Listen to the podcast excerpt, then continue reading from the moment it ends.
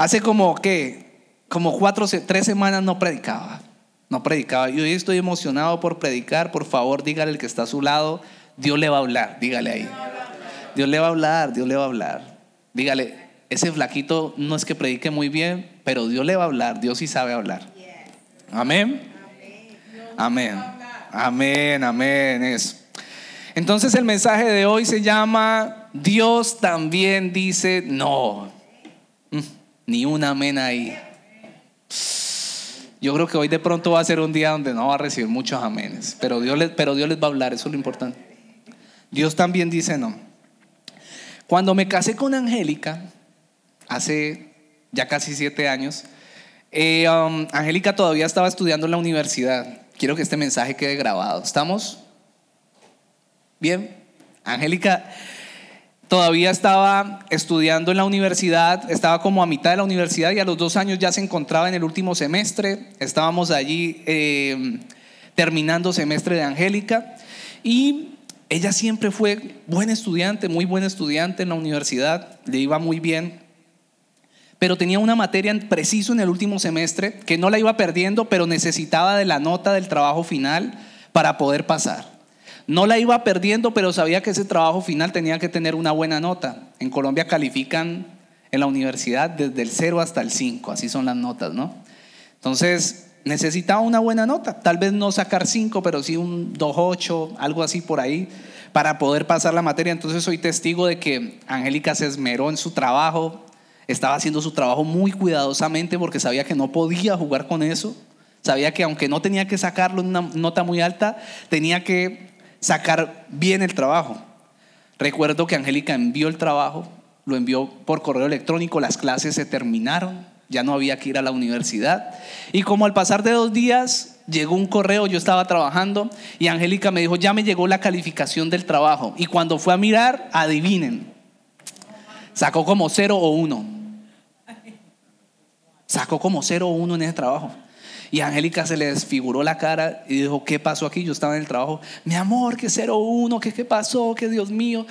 Pues ese 01 no significaba solamente que perdía la materia, sino que significaba que no se graduaba ese semestre, que no se iba a graduar con sus compañeras y que iba a tener que estudiar otro semestre más únicamente por una materia. Una materia que, de la cual hizo un trabajo. Entonces ella empezó a investigar qué pasó. Yo hice mi trabajo bien, qué fue lo que pasó. Yo le dije, revise bien a ver qué fue lo que pasó. Eso tiene que obedecer a un error. Y ella empezó a revisar y por allá se dio cuenta que había mandado el archivo equivocado. Había enviado, ella hizo su trabajo con esmero, pero envió el archivo de un trabajo equivocado. Entonces, obviamente, el profesor tomó como no presentado el trabajo y le puso 0-1. Yo le dije, mi amor, usted lo que tiene que hacer es enviarle ya mismo el trabajo correcto y escríbale un correo y explíquele al profesor lo que sucedió. Y ella ya mismo, pero ya estaba mal. Y llegó y le escribió y el profesor respondió rápido. Y lo que le respondió fue, no señora, si yo hago eso con usted, lo tengo que hacer con todos los estudiantes. La respuesta es no. La primera respuesta que Angélica recibió de ese, de ese profesor fue un no. Entonces le dije, coja sus cositas y váyase ya mismo para la universidad y busque a ese profesor. Vaya, búsquelo. Búsquelo y encuéntrelo y de manera personal explíquele lo que pasó. Porque usted nunca ha sido una mala estudiante y él va a tener que entender que un error lo comete cualquiera. Y ella se fue para la universidad me da mucha, mucha nostalgia de mi, de, mi, de mi esposita. Porque yo me casé con Angélica, todavía era una niña. Y, y, se fue para allá, hoy pensando pues cómo estaría ya solita, buscando a ese profesor. Y resulta que me dice, no, ya lo busqué y le hablé y me volvió a decir, y le dije que estaba aquí en la universidad y todo, y me dijo, ya me fui y yo ya le dije que no. Entonces ese fue su segundo no. Angélica recibió su segundo no. Entonces ella me dijo eso y yo le dije, ah, ah, usted tranquila, que mañana a primera hora no solo va usted a buscar al profesor, sino que vamos los dos. Ay, jue madre. Va a ir Sebastián, apenas vean ese hombre grande llegar allá. acuerpado. Se le pone al frente a ese profesor. Dios mío, ese profesor de una va a decir, ya le cambio la nota. Resulta que esa noche fue tenaz, no pudimos dormir bien. Yo sé que parece una bobada, pero para nosotros era muy importante porque nos ponemos metas, tenemos unas expectativas, nos casamos eh, con ella estudiando y yo quería que ella tuviera su logro y obviamente ella también. Y no solo eso, sino que Angélica me había prometido que íbamos a tener bebés después de que ella terminara la universidad. Entonces imagínense, otro semestre esperando. Y yo dije, no, vamos a ir a hablar. Nos despertamos y muy, pero muy temprano, yo tenía que ir a trabajar, pero yo dije, nada, yo pido permiso, vamos para allá. Y nos fuimos, llegamos y llegamos a una zona donde eran como las oficinas de los profesores. Y ahí en las oficinas de los profesores Em, estaba el profesor. Nos dio ese frío, esas maripositas. ¿No les ha dado eso? Esa cosa, esa ansiedad horrible que uno nunca quiere tener. Me acordé de eso y me dio como esa ansiedad, como eso en el pecho. Y lo vimos ahí. Yo dije, bueno, mi amor, escúcheme bien. Usted no sale de ahí hasta que ese señor no le diga sí. Así como me están viendo, así le digo. Hasta que ese señor no le diga sí. O hasta que por lo menos no le diga tres veces no. Usted no sale de ahí con un primer no. Señor le tiene que decir a usted tres veces no o sí. Y a ella, sí, todo, obediente, sí, Señor. Entonces, y se fue, se fue para allá adentro y empezó. Y yo la veía así, pobrecita. Y entonces llega y empieza a hablar con el profesor y ese profesor, no. Y cada que le decía no, ella más achantada. Y claro, hasta que le dijo tres veces no y se puso a llorar y salió. Entonces yo la abracé y yo le dije, tranquila, mi amor, ahora voy yo yo me había ido disfrazado de abogado, pues de ahí iba para el trabajo, entonces yo me ponía mis saquitos a veces, entonces yo me había ido de saco y entré a hablar con el profesor y le empecé a echar esa labia pues que tenemos los abogados. Abogado y pastor, labios. Y entonces llegué y empecé a hablarle ahí, le empecé a decir, profesor, mire, bueno, ustedes se imaginarán, una alumna que siempre ha sido buena estudiante, comete un error en toda su carrera y toda su carrera se está viendo afectada solo por esa decisión suya, un error. Revise la, le dije, me acuerdo muy buena ayer, eso me lo puso Dios en la boca.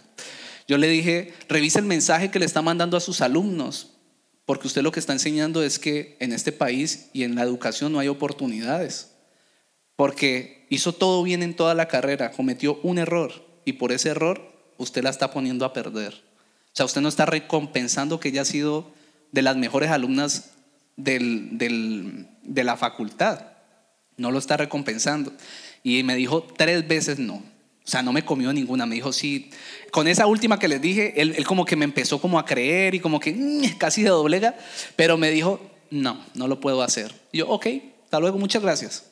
Y nos salimos de ahí. ¿Qué dijo? No. Entonces, no, mi amor, vamos a hablar con el decano. Mm, terco, ¿no? Terco. Yo le dije, no nos vamos de aquí, vamos a hablar con el decano. Y nos fuimos a hablar con el decano de la Facultad de Economía. Ya voy a terminar la historia, no se vayan a dormir. Y llegamos a, yo sé que ustedes son, pero les gustan las historias ajenas, ¿no? Ahí está yo, mis que. Es que no, cuente, cuente, estamos contentos. Perdón. Gracias. ¿Quién le da un aplauso a Julián por estar pendiente ahí? Es que me dejaron esto por fuera, miren, no, me están tratando mal. ¿Listo? Gracias, gracias. Dios te va a bendecir por eso. Dios bendiga tu casa, tu descendencia. Y entonces resulta que nos fuimos para donde el decano, la oficina, había gente ahí, estaba temprano, pero eso ya un hombre ocupado. Sin embargo, nos atendió y conocí a Angélica. Y entré y empezamos a decirle lo mismo. Pasó esto, esto y esto. El profesor no quiere acceder. Es un error humano, completamente injusto, entendible por parte del profesor. Ah, y él dijo, yo conozco a Angélica y sé, y sé quién es ella como estudiante, y sí me parece que el profesor está en lo correcto, está haciendo lo que tiene que hacer, pero yo sí voy a hablar con él y la nota se te va a cambiar, tranquila, quedar. Y recibimos un sí. Nos emociona conmigo. Yo creo que, Dios mío bendito, nunca habíamos estado tan felices de recibir un sí después de tantos no. Y tampoco habíamos recibido tantos no en nuestra vida. Imagínense, me dijo tres veces no a mí, Angélica le dijo como cinco veces no, pero al final conseguimos un sí. Y en esa oportunidad, Angélica y yo no aceptamos un no como respuesta y eso la mayoría de las veces está bien. La mayoría de las veces no recibir un no como respuesta desarrolla cosas en nosotros como perseverancia y el poder lograr las cosas que queremos. Pero ¿qué pasa cuando ese no proviene de Dios? Cuando es un no que no se puede doblegar. Cuando es un no rotundo. Cuando es un no y punto. ¿Cómo reacciona usted? ¿Cómo reaccionan las personas que están a su lado cuando Dios por primera vez en su vida cristiana le dice no. Y no solo cuando se lo dice una vez, sino cuando varias veces empieza a decirle no, no y no. Yo quiero que me acompañe a leer Primera de Juan, capítulo 5, versículo del 14 al 15. Dice así. Y estamos seguros de que Él nos oye cada vez que le pedimos algo que le agrada. Y como sabemos que Él nos oye cuando le hacemos nuestras peticiones, también sabemos que nos dará lo que le pedimos. Ah, eso nos encanta. Eso, esas son las palabras que nos gustan. Nos encanta la verdad de que Dios responde nuestra oración. Es una verdad preciosa y yo la abrazo, no quiero que me malentienda. Yo abrazo esa verdad. Dios responde a nuestra oración. Pero ¿saben qué es lo que más nos gusta? Cuando dice que cuando Dios le agrada, entonces nos concede lo que le pedimos. Nos encantan los sí de Dios. Nos encanta que Dios diga sí, sí, sí. De hecho, yo me atrevería a decir que a los que estamos aquí, siempre que oramos, estamos pensando en el sí de Dios. Nunca pensamos en la posibilidad de que diga no. Es más, esa posibilidad no está dentro de sus posibilidades. Me atrevería a decir eso. Siempre oramos y creemos que Dios es el que nos hace los mandados a nosotros. Uno ora y uno cree que Dios tiene que obedecerlo a uno. ¡Wow! ¿Verdad? Entonces empezamos a coger de la Biblia pasajes como este que son hermosos, que son verdades de Dios, pero no las contextualizamos con el resto de la palabra de Dios y empezamos a creer cosas que no son ciertas acerca de Dios. Dios sí nos va a dar lo que le pedimos, pero muchas veces Dios nos va a decir no. Dios a veces tiene unas respuestas que no nos agradan, que son no o todavía no. Y como buen padre, Dios no nos concederá algo que sabe que a largo plazo no nos va a hacer bien. Por más de que usted suplique, por más de que usted ayune, por más de que usted venga a la iglesia, por más de que usted honre a los pastores, por más de que usted le dé ofrendas a sus pastores y dé diezmos en las iglesias y usted haga obras benéficas, usted no va a comprar el sí de Dios. Eso es imposible porque Él es un Padre bueno y Él no va a concedernos algo que no es bueno para nosotros. Ah, escúcheme esto, así nos duela. Así sepa que vamos a llorar cuando Él nos diga que no. Así sepa que es doloroso y que vamos a sufrir. Entonces vuelvo y pregunto, ¿cómo debemos responder cuando Dios dice no? No nos gustan los no de Dios. Algunos son sumamente difíciles y lo acepto. Pero para entender esto, yo quiero que para, entender la importancia del no de Dios, yo quiero que nos imaginemos ahí, hagamos este ejercicio, y se imagine un niño al que siempre le están diciendo sí. Ojalá no sea su hijo o su hija. Un hijo donde siempre, al que siempre se le está diciendo sí, quiero esto, sí. Quiero pegarle a fulanito, sí. Quiero hacer tal cosa, sí. Quiero viajar a tal lado, sí. Todo, sí, sí, sí, sí, sí. Al pasar de un tiempo, cuando usted le dé el primer no a ese hijo, muy seguramente se va a encontrar con un niño súper malcriado, un niño súper inseguro, seguramente se va a encontrar con un niño obstinado, seguramente se va a encontrar con una pataleta que usted ni se va a imaginar, seguramente se va a encontrar con un niño grosero, seguramente se va a encontrar con una persona, un niño que le da muy poco valor a las cosas importantes de la vida. Lo que, a lo que quiero llegar con esto es, eso no solo pasa con los niños, sino con nosotros como adultos pasa con nosotros en nuestra relación con Dios. Pasa con nosotros cuando aprendemos a coger de la Biblia como si fuera un supermercado y usted hace el picking de las cosas nada más que le gustan. Pero cuando tenemos una relación con Dios, tenemos que saber que algunas veces Dios va a decir no y algunas veces va a decir todavía no. Entonces quiero hoy enseñarles acerca de cómo responder cuando Dios dice no. Los veo con unas caras como asustados. No escucho amenes. A diferencia de Julia, a Julia le gusta cuando la iglesia está callada. A mí no, a mí me gusta que digan amén, pero lastimosamente tal vez hoy no. No sea un mensaje de amén. ¿Cómo responder cuando Dios nos dice no? ¿Le interesa saber eso? Le voy a ahorrar trabajo. Le voy a ahorrar trabajo porque yo he pasado por ahí y varias veces. Lo primero que tenemos que hacer es confiar en la soberanía de Dios. Confiar, respondemos confiando en la soberanía de Dios. La palabra soberanía, estuve leyendo, y se refiere al absoluto, escuche bien, total gobierno y control de Dios sobre todas las cosas. Soberanía de Dios se refiere a un gobierno que solo Dios puede ejercer. La soberanía de Dios significa que Dios tiene todo el control. Es curioso porque algunos o los creyentes generalmente creemos, muchos creyentes en algún momento creemos que la Biblia es un manual de consejos y de opiniones de Dios. Ah, Dios nos aconseja, nos da sus opiniones acerca de cómo deberíamos vivir como creyentes. Es un libro de consejos de Dios para la humanidad. No es cierto.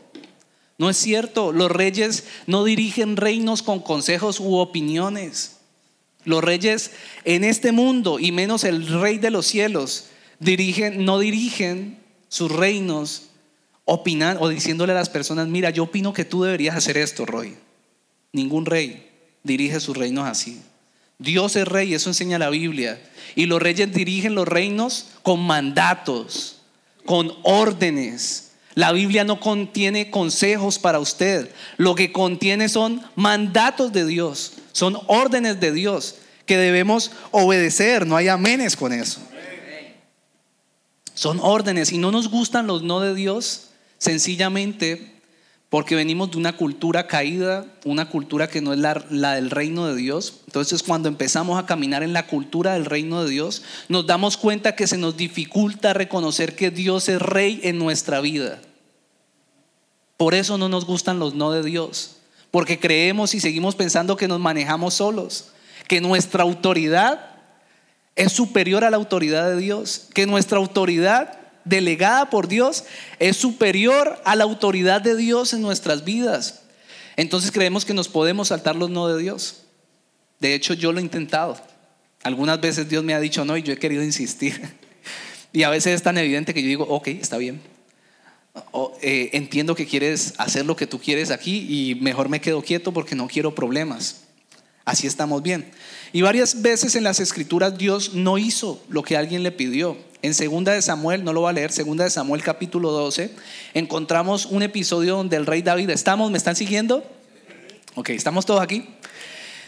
El rey David, si no se acuerda, se lo recuerdo, va y se mete con una mujer llamada Betsabé, que era casada, no vamos a entrar en esos detalles, cometió un error, se dejó tentar, y de esa infidelidad eh, o de ese encuentro, pues nació un bebé. Y este bebé estaba a punto de perder la vida. ¿Se acuerdan de eso? Estaba a punto de perder la vida. La, eh, vida de ese bebé que tuvo con Betsabé. David ayunó y oró durante siete días. Ayunó y oró como nunca, imagínense. La Biblia dice que era un hombre conforme al corazón de Dios.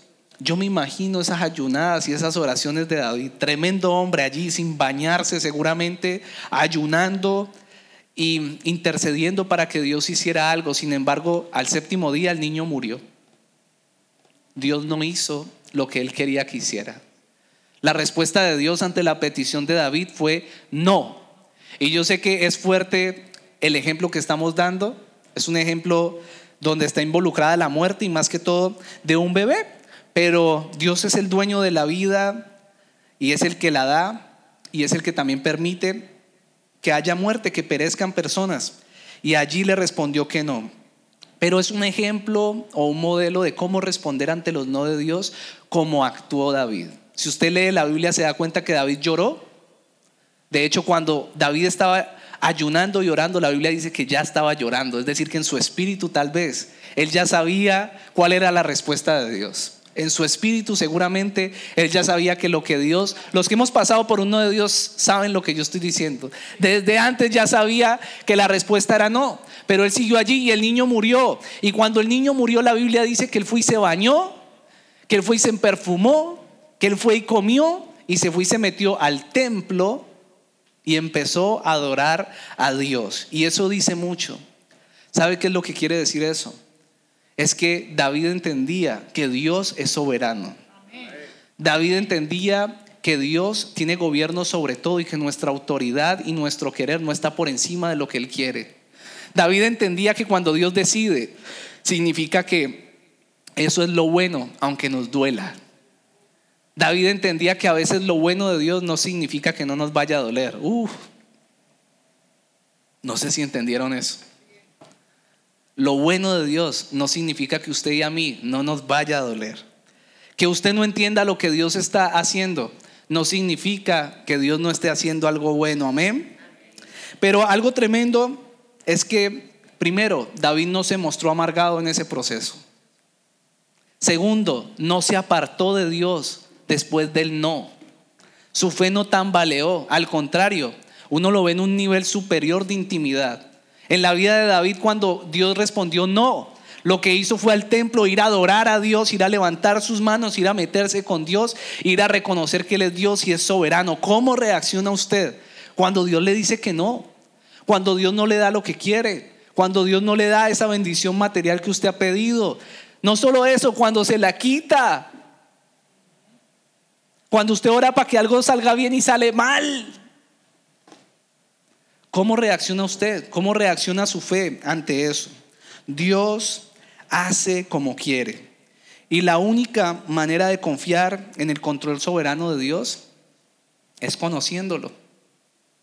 Le voy a dar una frase célebre que mientras oraba Dios me dio. Dios también dice no. Cuando Dios dice no, es por amor. El mundo tal vez le dice no a uno por capricho, porque le caíste mal, pero cuando Dios dice no, es porque te ama. Y usted se puede enojar, pero cuando Dios te dice no y no accede a tu petición, es porque te ama. En Daniel 11:32 dice, mas el pueblo que conoce a su Dios se esforzará y actuará. La única manera de confiar en la soberanía de Dios plenamente es conociendo a ese Dios.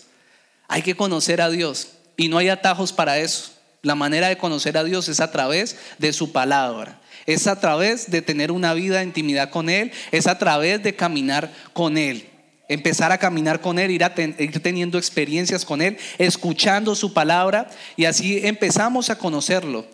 Me voy a explicar mejor. Una persona que no conoce los atributos de Dios, que no sabe que Dios es bueno, que es misericordioso, que está lleno de gracia, que su voluntad es buena, agradable y perfecta para nosotros, una persona que no conoce todos esos atributos y no los ha vivido de Dios, difícilmente va a poder confiar cuando Dios tome una decisión contraria a lo que queremos en nuestras vidas.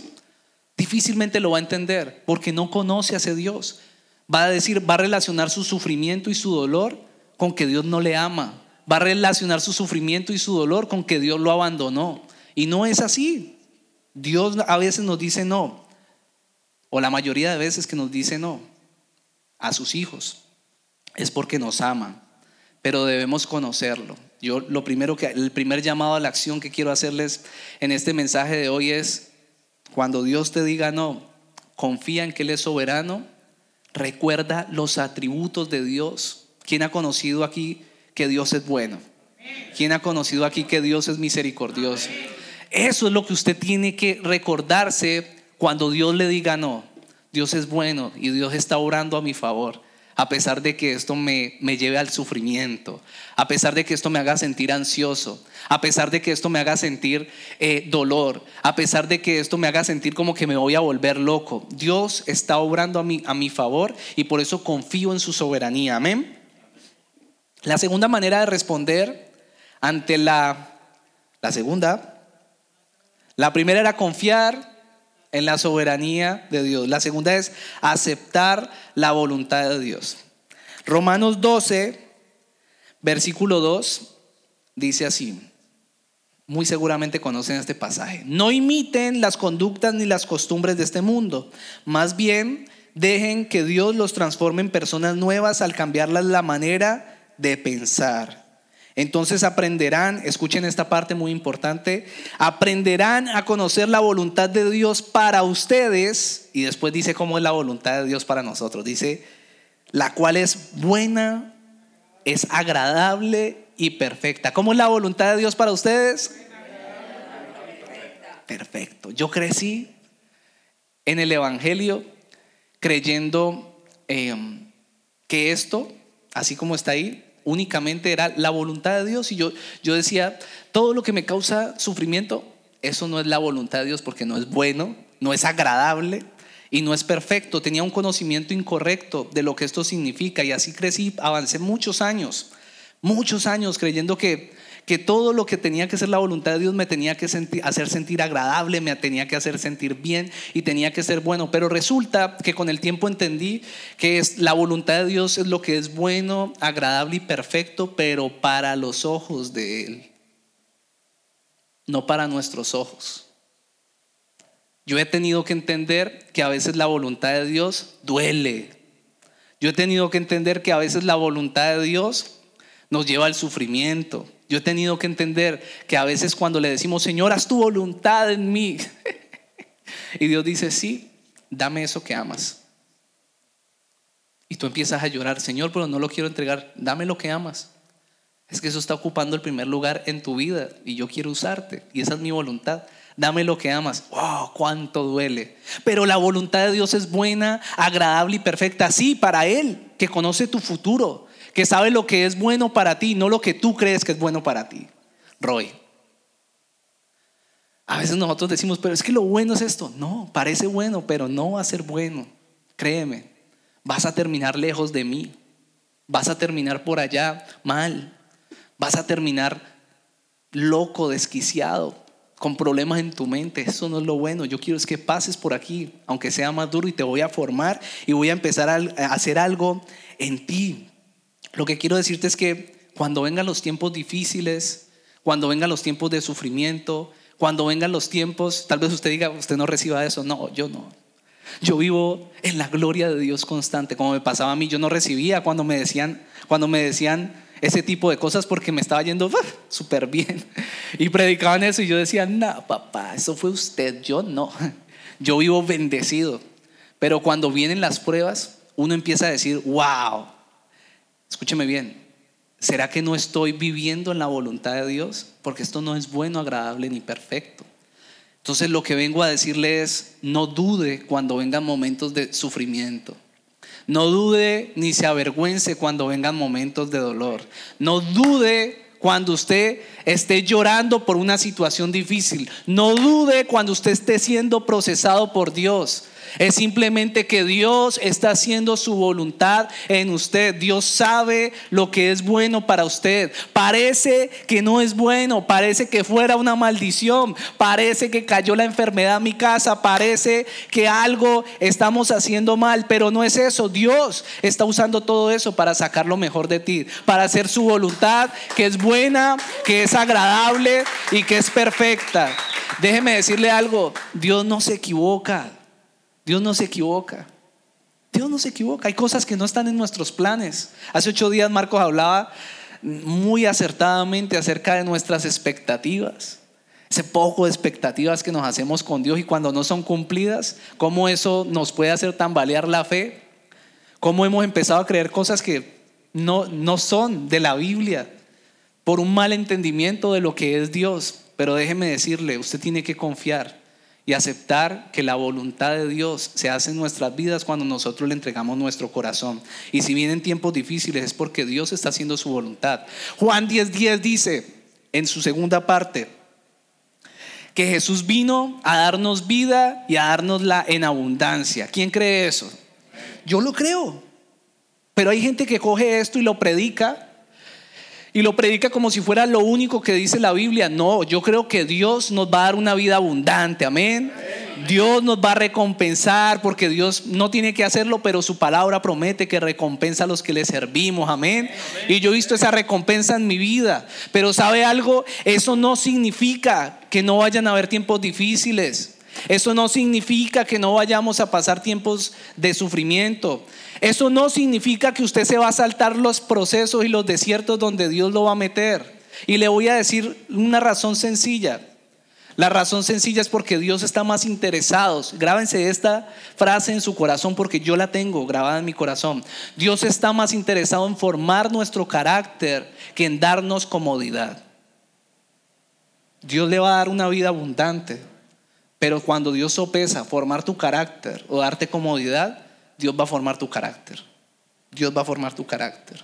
Yo quiero muchas cosas y muchas estoy seguro que Dios quiere dármelas muchas en el área económica, otras en el área de la salud, pero yo sé que Dios quiere formar mi carácter. Yo sé que Dios sigue formándolo. Y cuando pienso que Dios ya me formó y digo, wow, y entonces me dejo sentir un poquito superior porque he pasado muchos procesos, a mí me dicen, no, mi hijo, otra vez, vamos a formar su carácter, se me baja de ahí, no hay mérito en usted. El mérito es mío, la gloria es mía. Venga para acá, papito. Usted no es Dios. Dios está hablando. Dios va a formar tu carácter. La voluntad de Dios es que tu carácter se parezca al de Cristo. Y por eso te va a decir que no. Incluso en cosas que amamos. Que amamos con el alma. Que le pedimos, pero desde el profundo. Que le decimos, Señor, Tú sabes que este es mi talón de Aquiles. Dame esto. Y Dios va a decir, no. O no es el tiempo. O prefiero formarte. Prefiero formar tu carácter. Deseo verte hacer mi voluntad en esta tierra, hacer el propósito que te llamé a hacer. Los no de Dios nos enseñan a manejar nuestra ansiedad nos enseñan a manejar nuestra impaciencia. ¿Hay gente impaciente aquí? No, solo yo. Yo era re impaciente y un día se me ocurrió decirle a Dios hace años, Señor, yo no quiero ser tan impaciente, me da mucha ansiedad, yo quiero salir de esto. Sí, mi hijo, venga para acá donde los ansiosos. Metas estas situaciones donde, donde tenga que tener bastante ansiedad. Porque te mete precisamente en todo lo contrario de lo que le estás pidiendo. Ah, quiere dejar de ser ansioso, impaciente, venga. Entonces pongámoslo en un lugar donde usted se sienta muy ansioso. Quitémosle el trabajito que le dimos, ese que le permitía tener todo ahí. Quitémoselo. Venga para acá. Lo vuelvo paciente. Ah, es que quiero confiar más en ti. Sí. Te echan del trabajo. No consigues trabajo. No tienes cómo pagar las deudas. Y después uno, Señor, no me dijo que quería aprender a confiar en Dios. Empiece, papá. Empiece a desarrollar su fe. Los no de Dios son buenos para empezar a menguar a nosotros y dejar crecer a Cristo en nosotros. Los no de Dios son buenos porque cuando Dios nos dice no, no encontramos otra salida que decir, Señor, tengo que menguar yo para que crezca Cristo en mí. Los no de, de Dios son buenos porque significan, cuando Dios dice no, significa, Carlitos, no vas a avanzar más de ahí. Ya no más por ese camino. No y no. Y te hace, y si tú quieres insistir, hace que sea un no rotundo y que no lo puedas hacer. Y ahorita voy a hablar de eso. Y cuando Dios le dice a uno que no, entonces uno empieza a explorar todas sus capacidades. Dice, ok, no lo pude hacer de esta manera, voy a mirar cómo lo logro. Y empieza uno a explorar sus capacidades, su creatividad, todo lo que uno puede hacer y Dios empieza a hacerlo crecer a uno y a explorar en los potenciales que uno tiene. Gálatas 2.20, para terminar este punto, dice, mi antiguo yo ha sido crucificado con Cristo. Ya no vivo yo, sino que Cristo vive en mí. Cuando Dios dice no, a veces nos cuesta, ¿verdad? A veces no, siempre nos cuesta. Porque ese antiguo hombre en nosotros quiere empezar a manifestarse, ese antiguo, esa antigua mujer quiere empezar a salir, ¿cómo así que no? Yo quiero hacer esto a mi manera. Ese, ese antiguo hombre o esa antigua mujer empieza a salir a flote. Pero este pasaje dice, mi antiguo yo ha sido crucificado con Cristo. Ya no vivo yo, sino que Cristo vive en mí. Hace mm, este último mes que hemos pasado, sí que he vivido esto. Porque he querido hacer un montón de cosas, Sebastián, Sebastián Arias, o el antiguo hombre, el independiente, ha querido hacer un montón de cosas y Dios me ha tenido ahí como que quieto en primera, papá. Y yo intento hacerlo en mis fuerzas y entonces obviamente viene la ansiedad y todo eso, pero he tenido que empezar a confesar, ya no vivo yo, sino que Cristo vive en mí. Cristo es el que vive en mí, he sido crucificado juntamente con Cristo. Yo ya no hago mi voluntad, yo hago lo que Dios dice que tengo que hacer, así me duela, así tenga ansiedad, así tenga dolor, así no quiera obedecer. Yo fui crucificado con Cristo y voy a hacer lo que Dios dice que yo quiera que haga. Amén. Finalmente, ¿cómo respondemos ante los no de Dios? Este título es extraño, pero se los voy a explicar ahorita. Ofrendar el quebrantamiento espiritual ofrendando el quebrantamiento espiritual. Hace un par de semanas, hace algunas semanas, como tres o cuatro semanas, cuatro semanas, bueno, más, hace como un mes y medio, perdón por la memoria, con Angélica planeamos un viaje rápido para hacer una diligencia eh, familiar en otro país. Y teníamos que viajar, íbamos a viajar todos juntos, compré los tiquetes compré los tiquetes y le dije, Señor, bueno, bendícenos en este viaje, que todo salga como tiene que salir. Y nos fuimos. Pero cuando ya había comprado los tiquetes me acordé de algo y es que había perdido mi documento para volver a entrar al país, que es la green card, la residencia. Se me había perdido. Entonces usted dirá, pastor, eso es por su desorden. Se le perdió. Pero yo hoy en día digo, cuando yo le entregué mi vida a Dios, nada de lo que pasa en mi vida pasa por azar ni por desorden, ni por nada de eso. Todo lo que pasa en mi vida es porque es la voluntad de Dios, es porque Dios lo permitió. Entonces Dios permitió que se perdiera eso, no tenía la green card, no podía volver a entrar. Y dije, no importa, todavía falta para el viaje, yo ya investigué por internet, en tres días me llaman, yo hago una llamada y en tres días me van a llamar, 72 horas, y me ponen un sello de emergencia para viajar de emergencia en mi pasaporte. Está todo listo, muchachos, nos fuimos. Esperé 72 horas y nadie me llamó. Y dije, bueno, todavía tengo otras 72 horas, porque todavía no es el viaje. Volví a llamar. 72 horas. No, pero ya me dijeron 72 horas. Ok, yo espero 72 horas. No me llamaron. Perdí el vuelo.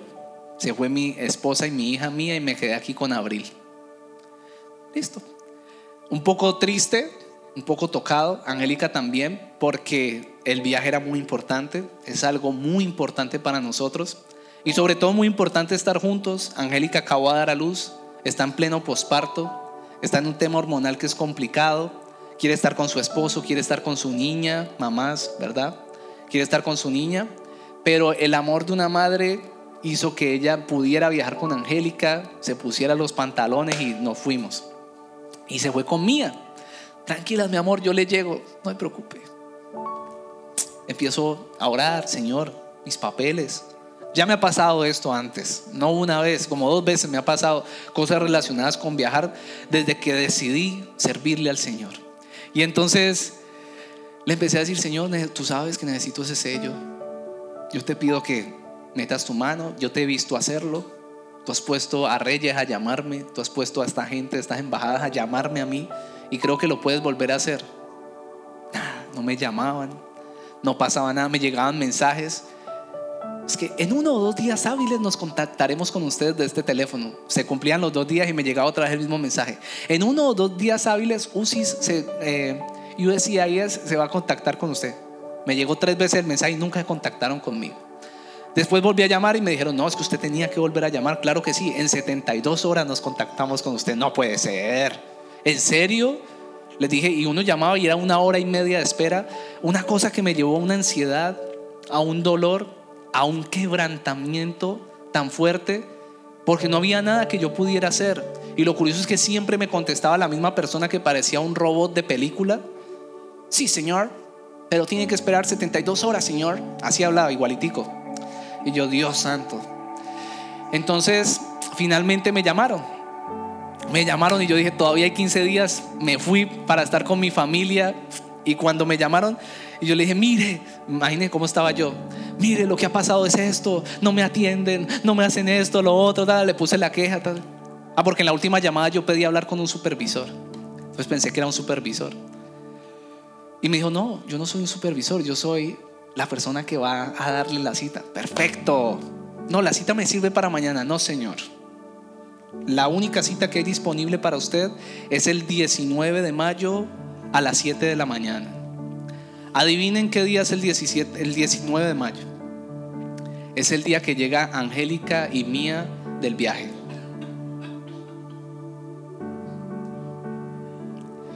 Y eso fue súper doloroso para nosotros. Entonces dije, ahora cómo le digo a Angélica esto.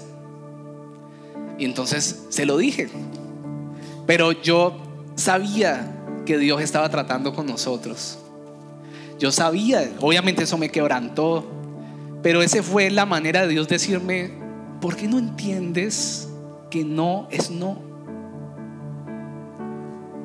¿Por qué no entiendes que no tienes nada que hacer allá? No. Pero Señor, es que Angélica mía, no. Me costó los primeros minutos, después me subí, prendí el televisor, puse música y empecé a decirle, Señor, te entrego mi familia, te entrego mi hija. Están en un país donde no conocen a nadie, es un lugar bonito, no voy a decir que no, gracias a Dios, pero es, es Latinoamérica, ustedes saben cómo están las cosas, no conocen a nadie, y yo, y yo pues tenía un poco de preocupación, no es lo mismo que estén, oh, bueno, sí es lo mismo, que estén conmigo o sin mí, pero yo quería como tener ese control, no quiero ir a cuidarlas, quiero ir a... Entonces lo que me tocó hacer fue decirle, Señor, te las entrego nuevamente. Yo no sé cuántas veces voy a tener que entregarte mi familia, pero te entrego a mi hija y te entrego a mi esposa. Cuídalas. Pero yo sentí descanso en mi corazón. El quebranto es importante en nuestras vidas, pero escúcheme algo, no es popular escuchar predicar del quebrantamiento espiritual. ¿Sabe hace cuánto no escucho una predica del quebrantamiento espiritual? Eso ya no es popular. Vida abundante, tres pasos para ser exitoso, cuatro pasos para prosperar, cinco pasos para vivir en Miami, dieciséis pasos para, para vivir del Bitcoin. 50 pasos, hágase rico, sea su propio jefe. Esas son las predicaciones de hoy en día. Quebrantamiento espiritual, cero. No es popular. Que le digan a usted lo que dijo Marcos hace ocho días y yo le doy gloria a Dios por eso. Cuando usted dice, hace unos años cuando usted decía que un niño decía, voy a seguir a Cristo, sabía que no iba a morir de viejo, así dijo Marcos. Sabía que iba a tener que entregar su vida por seguir a Cristo. Sabía que lo iban a matar por su fe. Ay, ni un amén. Quebrantamiento espiritual es la manera como Dios obra en los hijos. El quebrantamiento espiritual es la manera como Dios obra en los que ama. Estuve buscando definiciones y dice, el quebrantamiento espiritual es un dolor o una aflicción que experimentan los hijos de Dios, impulsados por el Espíritu Santo a causa de múltiples razones a causa del pecado, a causa de que tal vez Dios entra a un área de tu vida así. Decidí entrar a esta zona, a este lugar que nunca me quisiste entregar. Y eso duele. Pero también ocurre el quebrantamiento espiritual cuando Dios te pide algo que amas. Ocurre quebrantamiento espiritual. Y también encontré que dice y esto nos lleva a clamar por su misericordia y a rogar por su presencia. John Piper es un escritor muy famoso. Escribió el quebrantamiento que el quebrantamiento le quita al hombre todo aquello de lo que pudiera alardear, de manera que toda la gloria sea para Dios. Yo quiero que descansen en esto y con esto quiero terminar. Los no del mundo vienen de caprichos a veces vienen de la rabia de las personas hacia nosotros, los hijos de Dios. A veces la gente te va a decir no afuera. A veces la gente te va a decir no, no Roy, no Julián, no Cintia, no Nelly, no Oscar. Pero cuando Dios dice no, es porque tiene un propósito. Cuando Dios dice no, tiene un propósito. Usted no me ha escuchado. Cuando Dios te dice que no, usted tiene que descansar en que Dios tiene un propósito. Y ese propósito es bueno en tu vida. Es un propósito de bendición. Y los tres principales propósitos cuando somos quebrantados, uno es confrontarnos. El momento del que, en el momento del quebrantamiento Dios a través de su palabra va a querer confrontarnos. Yo obviamente en medio de ese tiempo recibí mis palabras de parte de Dios y entiendo que Dios está trabajando conmigo. Por el hecho de pastorear una iglesia no significa que yo sea perfecto. Dios está trabajando conmigo. Pero también segundo, cuando Dios trae quebrantamiento a nuestra vida, lo hace para restablecer orden. Para que Dios vuelva a ocupar el primer lugar, para quitar pecado de tu vida, para empezar a enfocar tus ojos en lo que Dios quiere que hagamos. Empieza a traer orden. Y quiere traer orden, ¿por qué? Porque Dios quiere traer bendición. Pero en el momento del quebrantamiento, también Dios quiere, en tercer lugar, llevarnos a la intimidad con Él, a estar más íntimos con Él, a reconocer que necesitamos a Jesús, a reconocer que no necesitamos a Jesús únicamente en, el día que le conocimos, sino diariamente, diariamente.